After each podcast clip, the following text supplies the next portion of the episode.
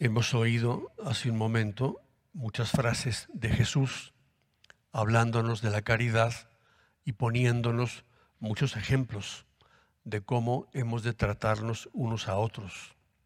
Y la lista es bastante larga. Cada una de las frases merecería algún comentario. Pero Jesús, además, cuando explica las cosas, pues pone como con recursos pedagógicos y pregunta, se pregunta a sí mismo y entonces luego contesta y nos pregunta y él da la respuesta. Lo hace con la intención de que nosotros razonemos estas cosas. Si solamente amas a los que te aman, pues dice, ¿qué haces de extraordinario? Pues nada. Y si solamente das a los que te dan, ¿qué ganas con eso? Pues nada. Es una página del Evangelio que tiene como el inconveniente, entre comillas, de que todo se entiende tan claramente que no hay que explicarlo. Es más, no habría homilía hoy. Cada quien podría leerlo y haga su propia homilía, no hay que interpretar nada. Hagan esto, hagan esto otro, trata bien a los demás, haz el bien a todos. Eso no requiere mucha explicación. Quizá cada explicación tendría que dárselo, dársela cada uno a sí mismo, preguntándole a Dios, ¿yo de esto qué? ¿De esto que no hago? ¿O de esto que sí hago? De todas maneras yo voy a comentar dos ideas. Amen a sus enemigos, hagan el bien a los que los aborrecen. Suena muy duro esto, pero piensa antes de pensar que es duro, que es muy posible que tú no tengas enemigos así lo que se llama un enemigo, así que te persigue y te, ¿eh? te golpea, ¿no? Que tú seas aborrecido por alguien. Yo, yo pienso, no, pues yo creo que yo no tengo así. Si alguien me aborrece, pues no me he dado cuenta, ¿no? Es por si acaso esto. No, no creamos que tenemos enemigos.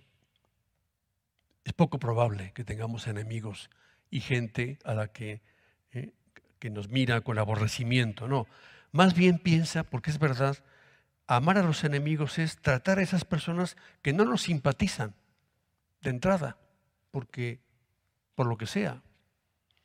Hoy se dice mucho, ¿no? Es que no hay mucha química. Pues sí, química o física o lo que sea, pues no, no hay. Y eso no está mal, es la manera normal de ser. Todos somos así la sintonía, hoy tanto que se habla de la sincronización, ¿no? De los dispositivos móviles, ¿no? Hay que sincronizar el teléfono, ¿no? Bueno, hay gente con la que yo no sincronizo, ¿no? Pero eso no quiere decir que, que yo no las quiera o que yo sea antipático para ellos. Más bien quiere decir que tenemos que tratar a todos y esto que está diciendo el Evangelio de hoy no es más que lo que Cristo hizo siempre. Trató a todos con gran cariño, también a los que lo perseguían. Y vaya que lo perseguían, y a los que lo criticaban, y a los que lo llevaron a la cruz también. Padre, perdónalos, no saben lo que hacen. Jesús quiere que pasemos la frontera de esa manera simple, ¿no? De ser buenas gentes y de tratar muy bien a todos los que nos tratan bien. También hagamos bien. Aquí se habla de hagas, haz el bien. Haz el bien a personas con las cuales no hay sintonía, pero que no se note que no te simpatizan. Quizá ahí está un aspecto muy típico de la caridad fina, que si alguien te cae mal, por lo que sea, que él no se dé cuenta de eso. ¿Por qué? Porque tú le tratas siempre bien. Haz el bien a esas personas que son para ti poco simpáticas. Y acordémonos que el amor no es un sentimiento, no es una emoción. El amor es un acto de la voluntad. Yo quiero yo quiero hacer esto, yo quiero saludarlo, yo quiero sonreírle, yo quiero hacer el bien, aunque yo sienta por dentro lo contrario. No confundamos el amor con el sentimiento. Y luego dice, hagan el bien y presten sin esperar recompensa. Hagamos el bien. Vivir la caridad es también ser abiertos, pero fíjate, no basta ser simpáticos. A veces hay gente que piensa que es muy caritativa porque es muy abierta, habla mucho, se ríe mucho, está con mucha gente siempre hablando, hablando, hablando. Y eso no es la caridad necesariamente, ¿no? ser muy expansivo, ¿no? querer caer bien a toda la gente.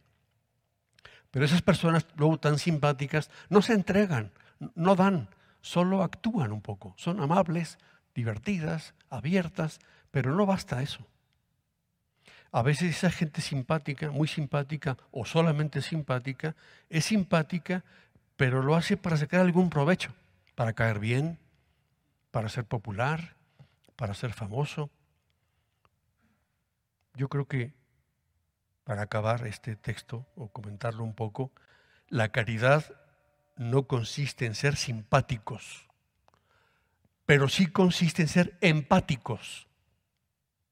Empático quiere decir que yo empato, yo mi empatía con el otro la, consigo porque entiendo lo que le pasa.